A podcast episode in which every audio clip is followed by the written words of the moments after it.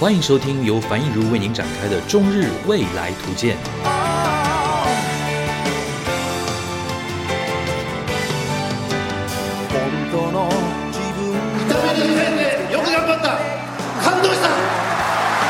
緊急地震速報が出ました。宮城県岩手県福島県秋田県山形県。AKB48 を卒業します。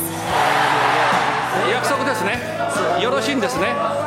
よろしいんですね。これが本物の敬礼だ心臓を捧げよ新しい元号は令和であります二零一九年十二月中旬，一位非知名插画家的推特悄悄开始了一个新的连载。这个题为“会在第一百天后死去的鳄鱼”的四格漫画，每天晚上七点准时上线。仅仅三个月左右的时间，就成为了全日本知名的人气 IP。它的魅力究竟为何？又给了所有内容创业者 怎么样的启示呢？欢迎收听第三期《中日未来图鉴》。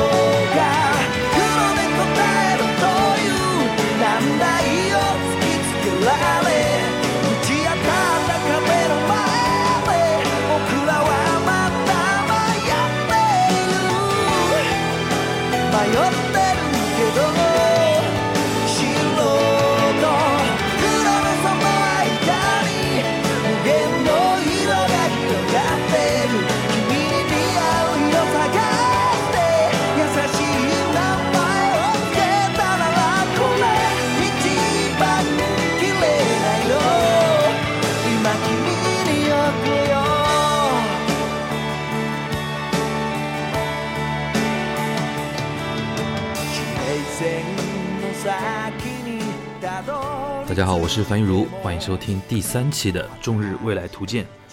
呃，上一周没有更新新的系列，而是插播了一期导航片啊。这期导航片是在春节前跟沙老师一起录制的。呃，当时呢想法是趁着沙老师的最新的译作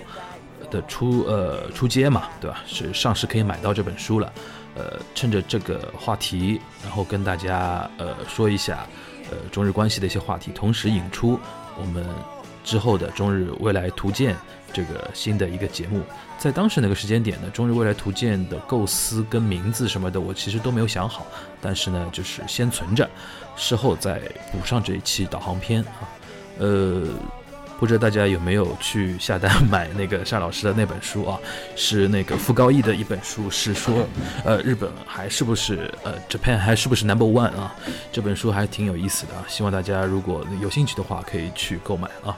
呃，今天我们聊什么呢？今天其实要聊一个话题，还是在日本社会还在发酵中，或者还在进行中，还是一个特别呃热门的一个话题啊。但是可能是呃中国这边的。呃，听友也好啊，朋友也好，可能还没有关注到啊。呃，我看就是华文这边的报道也不多，可能有一两个公号有提到这个话题吧啊。反正就是一个关于一个四格漫画的一个话题。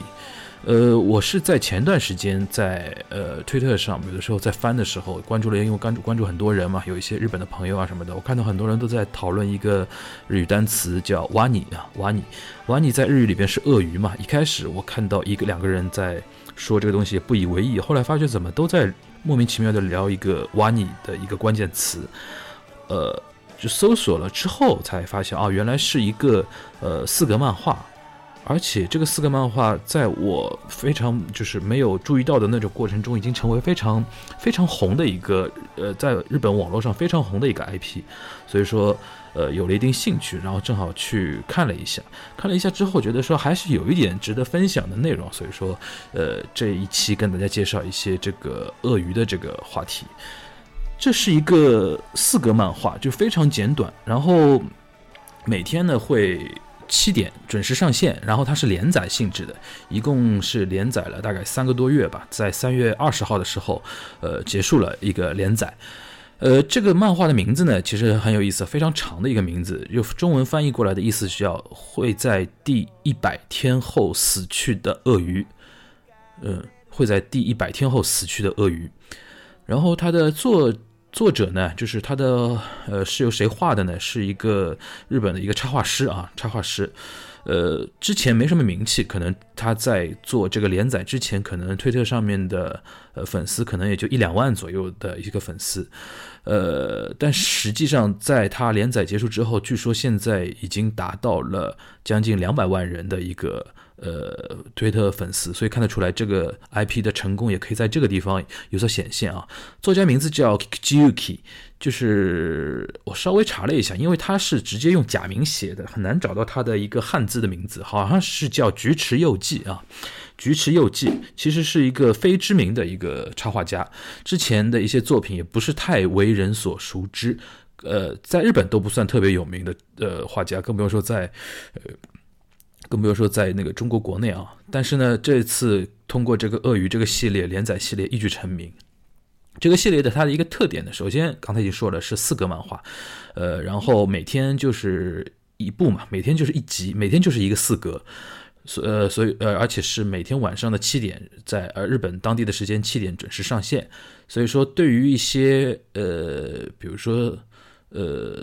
推特的用户也好，或者说那个路人也好，就是非常容易进入的一个 IP 啊。因为这个不同于一般的那种杂志的大的那种连载漫画，有非常强的世界观啊什么的，它就是一个四格漫画嘛，就是一个四格讲一个故事，然后持续了呃三个多月。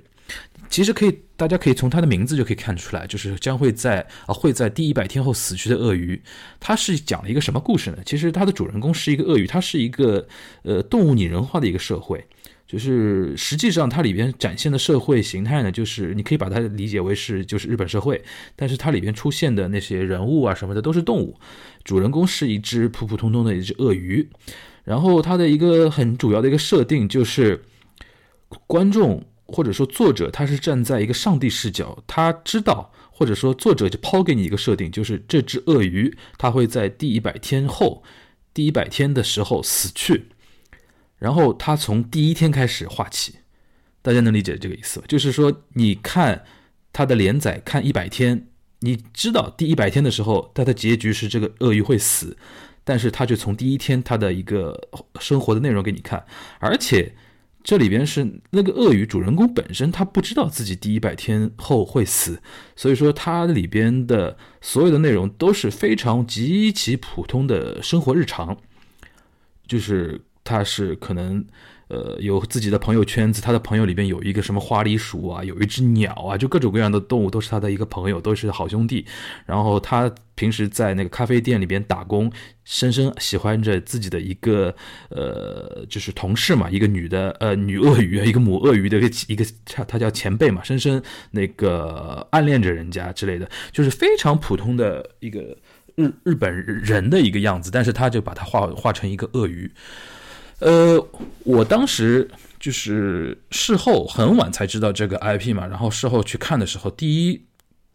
的一个反应就是被他这个设定给戳到了，因为讲到这个知道自己什么时候要死的这种设定，我第一想到的就是一部非常有名的一个电影，就是叫《遗愿遗愿清单》嘛。是那个美国美国那个摩根弗里曼和杰克尼克尔森两个人，呃，两个老戏骨主演的一部电影叫《遗愿清单》。然后日本的话，就去年吧，去年那个天海佑希和吉永小百合两个人，呃，合演过一个版本是性转版的，就是女性的版本的呃《遗愿清单》，但是它名字不叫《遗愿清单》，叫《Saigo no Jinsei no Mitsuketa》，就是。最妙的、最美妙的人生，发现最美妙人生的一个方法，的这叫这个。但是故事是完全一一模一样的，只是性别从两个男性变成两位女性。呃，然后这个还有一个就是跟可能非常接近的，就是音乐剧圈子啊，国内音乐剧圈子有一部非常呃。相对比较有名的一个小小制作的一个音乐剧叫《我的遗愿清单》嘛，可能比如说喜欢看音乐剧的朋友可能知道啊，比如说像那个阿云嘎什么的，他演过这部剧。这部剧，呃，设定跟电影的《遗愿清单》有点差不多啊，就就是就是差不多的一个一个一个意思。呃，但是它是韩国韩国的音乐剧圈子先把这个呃剧给做出来之后，然后在中国的那个制作公司。把中文版权给买下来，在呃中国这边上演，上演了很多年了，也是在上海这边音乐剧圈子里边相当有名的一个 IP 一个剧目。每次开票的时候也都挺挺那个热门的。说这么多呢，其实想说明什么呢？就是呃，这个设定其实初始设定不新鲜啊，就是一个人或者是主人公知道自己多少时间之后会死。呃，然后在这个时间里边，比如说反思自己的人生也好啊，去呃弥补自己人生中的很多遗憾也好啊之类，这这种故事不新奇。但是这一次这个鳄鱼就是会在第一百天后死去的鳄鱼，它这个设定就是主人公他自己并不知道自己一百天以后会死去，只有。作者和看客就是观众，每天追连载的这些人，我们是明显知道的。这里边就有一个什么呢？就是主人公是没有任何那种异于平常的那种生活状态的。因为他不知道自己一百天以后会死，如果知道的话，他会，呃，抛弃日常的生活，会去做一些自己可能我这之前说的想做的事情啊，或者说弥补自己的遗憾什么的。他就非常的，这里边这他那个鳄鱼就非常平静、非常平淡的一些生活点点滴滴的生活，他就每天就在用四格漫画，作者就用四格漫画来描述他的生活的一一章，或者说就一个瞬间，或者说呃就是一个场景。但是我们看的人，每天看的人，因为脑子里永远有那个概念，就是说啊，这个鳄鱼一百天以后会死，你就会觉得每一个小细节、每一点、每一滴都非常戳你的内心，或者你会内心会共情嘛，会觉得说非常不舍，会有这种感觉啊。呃，举几个例子啊，就是我印象特别深的。有几有几章啊？我大概大致翻了一下，就是把它的连载，因为连载也不多嘛，一共就那个一百天的量，呃，三个多月，三个多月的量嘛。然后就是从去年十二月中旬开始连载的嘛，到今年三月二十号结束。我大概大致翻了一下，有几个呃，有几天的那个呃更新，我还印象挺深的。比如说有一天是说他是去看了到电影院看了某一部电影，然后从电影厅里边出来之后，呃，就听到边上有两个人。这当然里边都是动物了，有两个别的观众他就在讨论说，啊这部电影怎么这么好看？里边里边有一个人就提到说，听说这部片子还要出呃续集，也就是二。然后那个鳄鱼就说了啊还要出二啊，哦好期待，好想看二啊，好想看这个第二部。那你就哎你看到这个时候，你就非常的戳，你知道吧？你就非常非常不舍，因为你明知道他熬不到第。二部出现的那个时候，因为他可能过个几十天就要死了，肯定是看不到第二部了。那你就会觉得说啊，这种感觉，嗯，大家能理解啊？就是这个设定妙就妙在这个地方啊。然后还有一个就是，呃，他有一个朋友是一只小鸟，然后那个小鸟在过马路的时候，好像走人行横道的时候，可能不注意吧，差点被一辆车给撞了。然后他在那旁边叫了一下，他说危险，小心。然后那个小鸟，呃。还好就没有被撞到，然后那个鳄鱼就说说了一句啊，那个过马路一定要小心，不然你会被撞死的。就这么简单的一句话，就是最后一格，你看到这个东西，你心里边也会嗯那么一下，因为你明明知道。他还在担心别人不遵守交通规则会被撞死，但是他自己还是会在不久之后会死去。就是这个设定，就这一点就非常妙，非常妙，让所有看的人就觉得说非常心疼嘛，是这种感觉啊。这个也是我觉得日系的内容创作者他非常擅长的一个地方，就是感情的那种细腻的地方的那种拿捏啊，是他非常厉害的一点。就是这一次的这个上帝视角跟那个主人公不知道自己会死的这个设定，我觉得。是，真的是非常呃妙的一个地方，呃，然后再提一下他的那个，因为三月二十号已经结结束了嘛，正好他最后一格最后一天的一个一个设定就是一堆朋友在。看相约，因为三月份一般都是看樱花的季节嘛，三月和四月在日本都是看樱花的季节。一堆朋友已经相约在樱花树下准备赏樱了，就发觉鳄鱼怎么一直没来。然后他有个朋友发呃发微信，他就发 line 嘛给他，然后还拍了边上的那个呃樱花的那个样子，然后发给他说：“哎，你在哪儿？快快来啊什么的。”然后最后。呃，那个鳄鱼是没法回，是突然死亡。它里边也没交代非常清楚，就是这个鳄鱼的为什么死法。但最后就是没有回那个呃朋友的短消息，但是他看到了朋友发给他的满开满了樱花的樱花树的一张照片，就是最后最终的结局是整个屏幕是整个世界是散布着樱花花瓣的一个画面，非常唯美的一个画面，也是非常日式的一个结局啊。然后当天，我记得当天就是看的数据的时候，他当天呃七月点上线之后，一瞬间就是马上点赞啊、转发就上万、几十万、上百万的那种，就马上就窜上去了。而且在日本的圈子里边，很多那种名人啊、那个明星啊，好像都是他的一个拥趸，都在追随他的一个更新的。一个步步子一直在说，所以说，呃，这是他的一个大致的一个情况啊。如果大家有兴趣的话，可以上网搜一下，就是那个关于会在一百天死一百天后死去的鳄鱼，可以看一下。因为四格漫画嘛，很容易看得懂。然后，呃，应该大家如果搜的话，应该会搜到一些那个翻译过来的一些图片啊什么的。就当然你你不看文字也能看懂他画的内容啊。但是那个我看到好像有一些人也在做简单的一些介绍啊什么的，是有把里边的几个重要的给那个翻成中文给大家放放上去。看了之后，我这么介绍之后，大家看的时候会有更有感觉一点啊。这是一个那个鳄鱼漫画的大致的一个介绍。然后这边我大概想了一下，就可能这个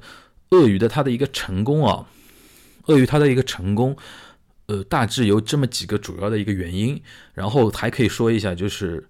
因为大家知道现在中国也好啊，然后日本也好啊，大家都在做很多那种内容创业的人很多嘛，比如说你是写公号的也好啊，画画的也好，做游戏的也好啊，做各种样的内容创业也好，就是这次鳄鱼的这一次。在日本互联网上的如此大获成功，它其实也带给了很多人反思和带给了很多人一种就是启发，怎么来做一个内容创业或者内容来创作内容，让别人能更喜欢你的呃内容本身啊。呃，首先我觉得说他，你看他选择的一些媒介，就是首先是推特，对吧？然后是它的形式是四格漫画，然后是一天更新一次嘛。然后每次更新就是用四格来说完一个事情，并没有说那个等待下集啊，上它就是一天就是一个日常嘛，就一天第一天、第二天、第三天，然后它有个倒数，离它的死还有第九十九天、九十八天、九十七天。然后你一旦是知道这个设定之后，你不你不管你是哪一天看到这个 IP 的，因为在推特上还是有一种推荐制度啊，或者别人转发什么的，你有的时候碰巧看到了之后，你哪怕就看那一天的内容，你也看得懂，你也看得进去，就这个是特别适合在现在那种那个社交网络这种呃情平台下情况下。进行传播的一种特别好的一种方式啊，所以说我觉得这个是未来大家可以去借鉴的，非常面向大众，然后它的欣赏门槛不是很高，不是有那种非常强大的世界观和那种人物关系和那种什么，它对现实生活也非常有照应，非常有那个映照感，然后有的人去看了之后非会非常会有共情感嘛，可以代入嘛。然后第二个就是刚才说到的，就是它的这种设定。因为观众看客是上帝视角，然后你就用一种非常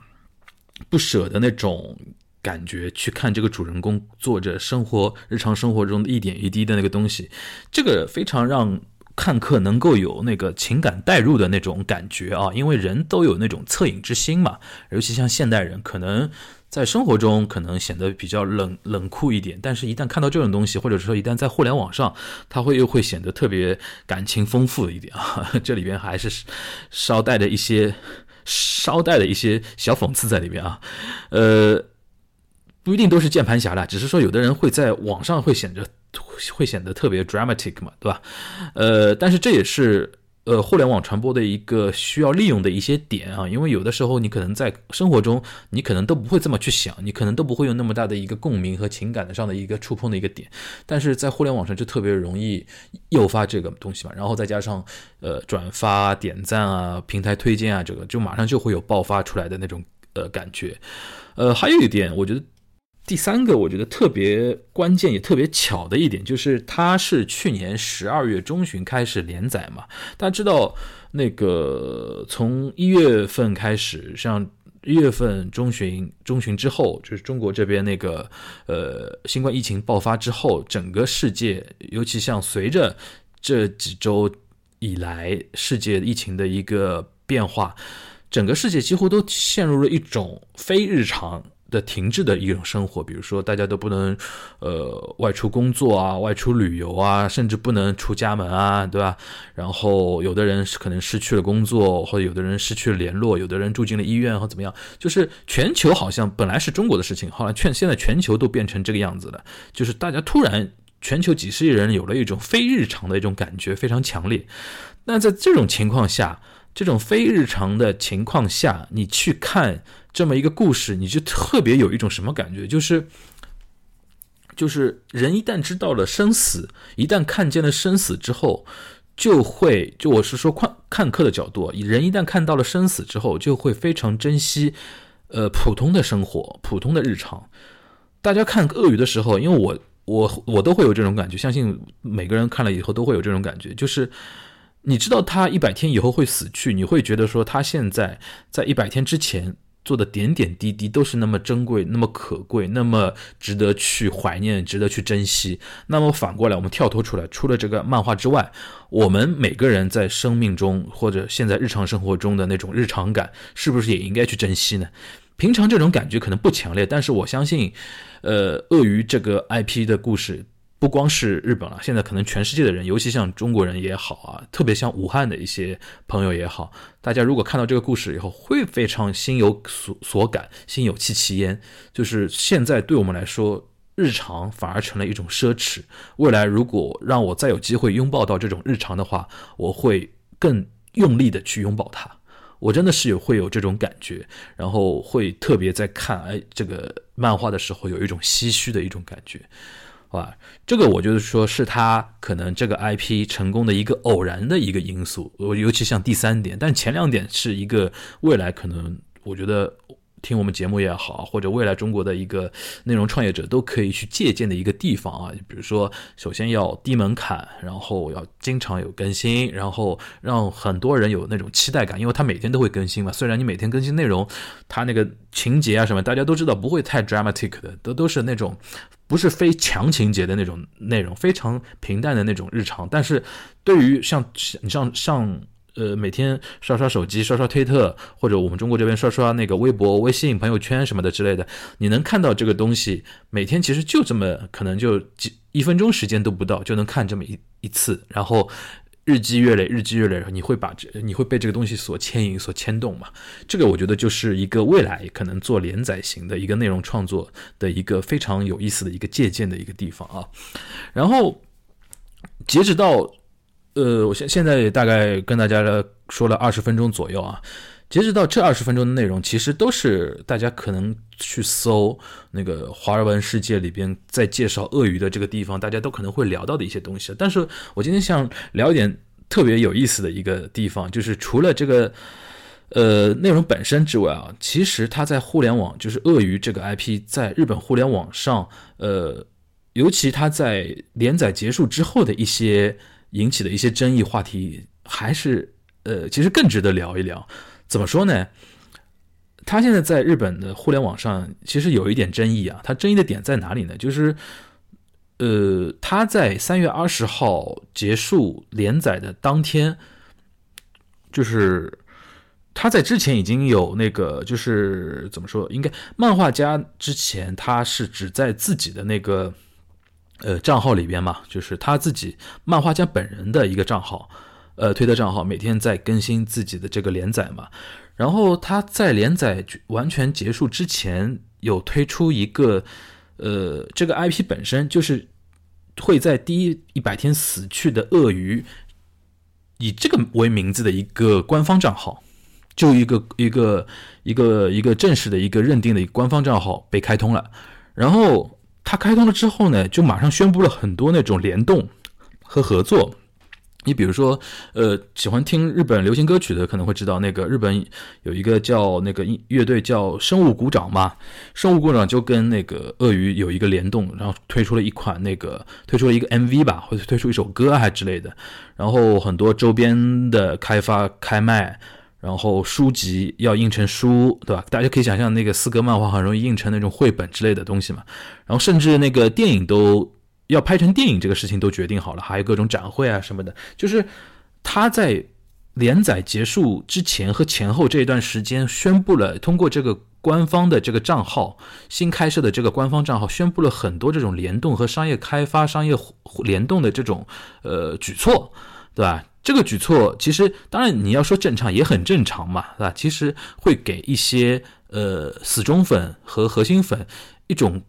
不太好的那种观瞻嘛。就是好像你这种商业味道非常浓烈，有点过于浓烈的。你本来是一个非常走心的一个 IP，但是因为你的商业后续开发有点味道有点过于浓烈了之后，会让人家感觉到有点伤害这个 IP 本身的一个呃独特性或者叫一个纯洁性也好。这还不算最根本的一个点，就是很多粉丝偷在各种蛛丝马迹里边突然发觉。就是鳄鱼这个 IP 好像跟呃日本有一家非常知名的广告公司电通好像有一点关系。电通是日本非常大型的知名的一个广告公司啊，就是好呃粉丝就发觉好像他很多呃蛛丝马迹里边和很多联系里边可能。多多少少都跟电通这家公司或者跟电通里边的一些人有点关系，具体我不展开啊。就是他结结论就是，好像感觉电通跟这个事情有深度参与，甚至到时候呃，甚至发展到最后就发展出一种呃言论。到后来，当然那个当事人作作家后来自己否认了啊。就当时传出一种说法，就是说是不是呃鳄鱼在开始连载之前。电电通就跟这个作家其实是一起策划的这么一个炒作的一个东西，就是他为什么会在连载开始第一天、第二天的时候就马上引起很大的一个关注？是不是电通有参与在这里边？就是有这么一种说法传出来。这个说法后来一旦传出来之后呢，就对那个这个鳄鱼这个 IP 有点伤嘛，因为这里边其实涉及到一个背景，就是其实中日在这一块其实很像，就是网络上。多多少少都会有一种就是仇富的心理和呃鄙视商业的这么一种心理存在，尤其当你一个商业炒作你呃特过于赤裸或者过于明显的时候，会起到反作用。会起到反作用，这点我相信中国的听众如果听到的话，也不会觉得很陌生。这在中国也遇到过很多嘛，比如说，呃，我们先说仇富的话，你比如说那个原来，比如说，呃，类似于像原来范冰冰的事件啊，华谊兄弟什么事件也好啊，或者只要涉及到富商啊什么的。都一般在中国的网络上是偏负面嘛，对吧？然后如果那个说商业说商业的话也是如此嘛，对吧？比如说那个如某某明星参加什么公益活动，是不是涉及一个炒作，对吧？或者说谁蹭谁热度啊，或者什么？代言找代言啊，或者怎么样的事情，或者饭圈各种各样的事情啊什么的，其实，在大家其实并不陌生啊。就中国的互联网，就是移动互联网也好，或者社交平台也好，大家其实这一点，我觉得跟日本的社交平台其实也差不太多，都会都会对于财富跟商业有一定的负面的一个观瞻。我我并不是去说这个观瞻本身好和不好，但是就是说。中日在这一块都特别像，都有这种特性存在。所以说，一旦电通是不是有过度参与和提前参与，或者甚至说到电通跟作家本人是不是？一起策划了这么一场全民追连载的这么一个热潮的这么一个事情，这么一个说法传出来之后，对于呃会在第一百天后死去的鳄鱼这个 IP 造成了很大的一个伤害。后来那个作家本人在一次那个直播过程中也是声泪俱下，声泪俱下，然后说否认了很多那种指控啊什么的，说根本没有参与在里边啊什么的。当然，我是觉得说，呃，跳脱开来说，就是电通。以电通的那种心态，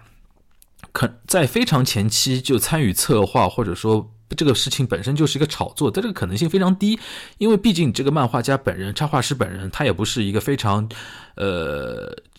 怎么说呢？非常抢手的、非常知名的一个漫画家和插画师。电通怎么能知道他的下一个作品，或者说鳄鱼的这个作品就一定会引起那么大的一个共鸣呢？当然。呃，他作品本身的一个特点我已经分析过了，大概能看到他会到什么程度，但是在那么前的一个时间段就做出那么大的一个规划，我觉得比较难。很有可能的还是说，呃，的确这个策划本人，策划本身是作家本人的一个想法嘛。他用用那个菊池佑纪，就是画家本人的一个说法，就是说，因为他有一个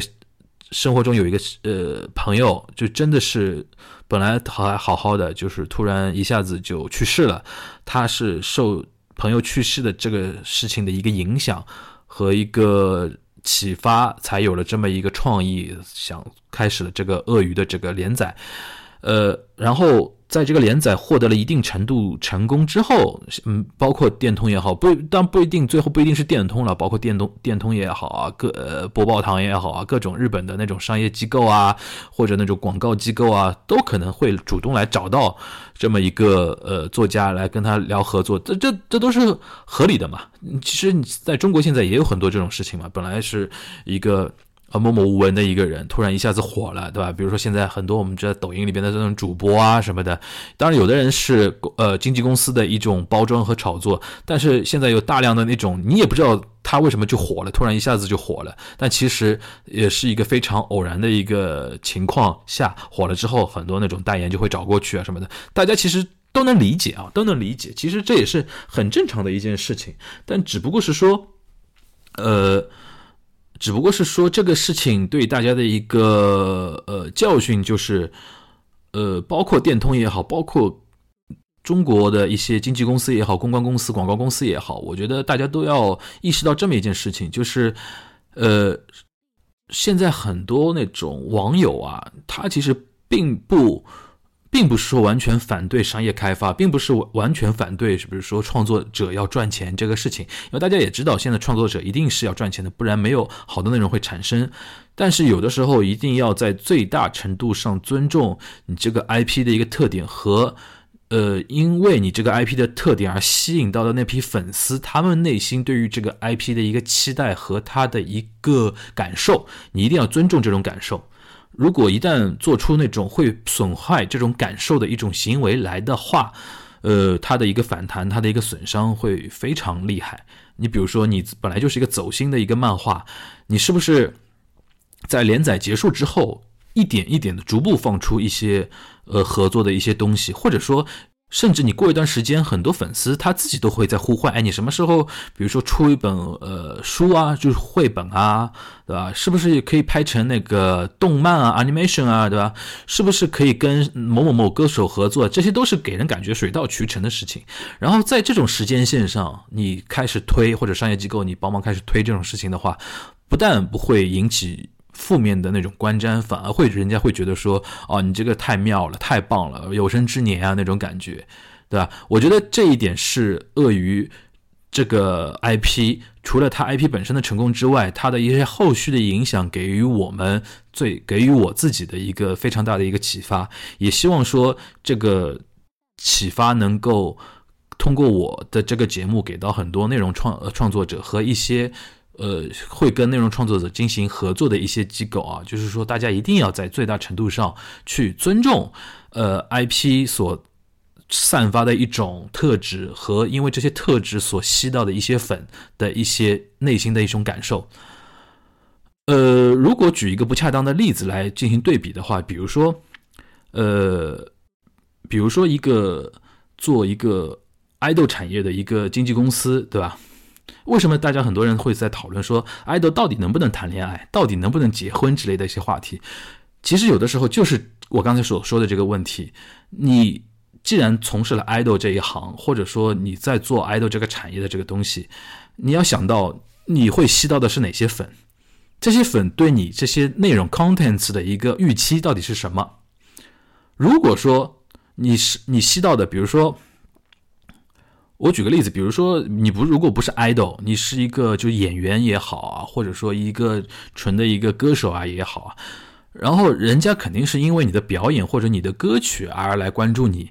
不把你偶像化的前提下的话，你个人的一些，比如说。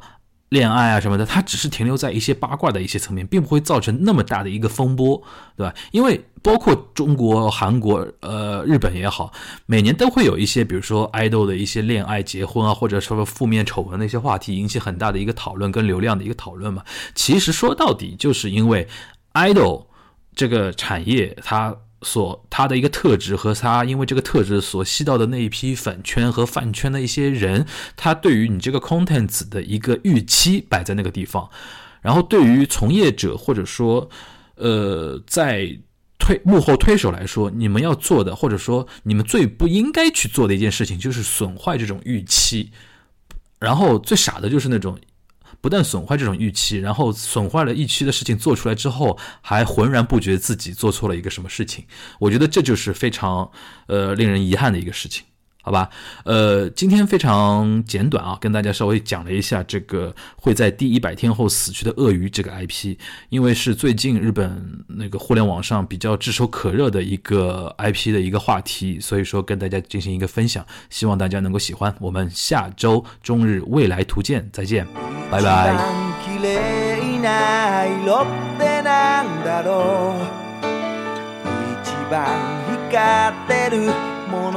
ってなんだろう僕は抱きしめる君がくれたギフトいつまでも胸の奥でほら光ってるんだよ。